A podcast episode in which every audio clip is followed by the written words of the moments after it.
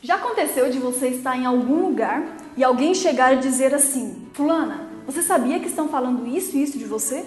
E nesse momento, às vezes, a pessoa fica chateada, tenta se justificar e diz: Não acredito, estão falando isso de mim, que absurdo. E por aí a conversa vai. E às vezes a pessoa que veio contar isso é a primeira a querer fazer a intriga ou te desestabilizar. Sabe como você desarma essa pessoa com apenas duas frases? Basta você dizer assim: E você sabe por que estão falando isso e aquilo de mim?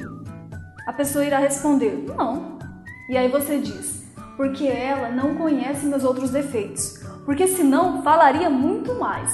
E sorria. Acredite, as pessoas ficam realmente surpresas quando você faz isso e mudam imediatamente de assunto. Entenda uma coisa: uma pessoa que fala mal de você não merece a sua atenção e, na verdade, não vai te ouvir Use o seu tempo para construir relacionamento com pessoas que te valorizam. O único lugar onde você não vai ter incomodações é se mudando para um cemitério, e mesmo lá, hoje em dia, as pessoas estão sendo incomodadas. Sempre vai ter um vizinho, um colega, um amigo, parente ou um estranho para te incomodar. Isso faz parte da vida. E esse é o nível dessas pessoas.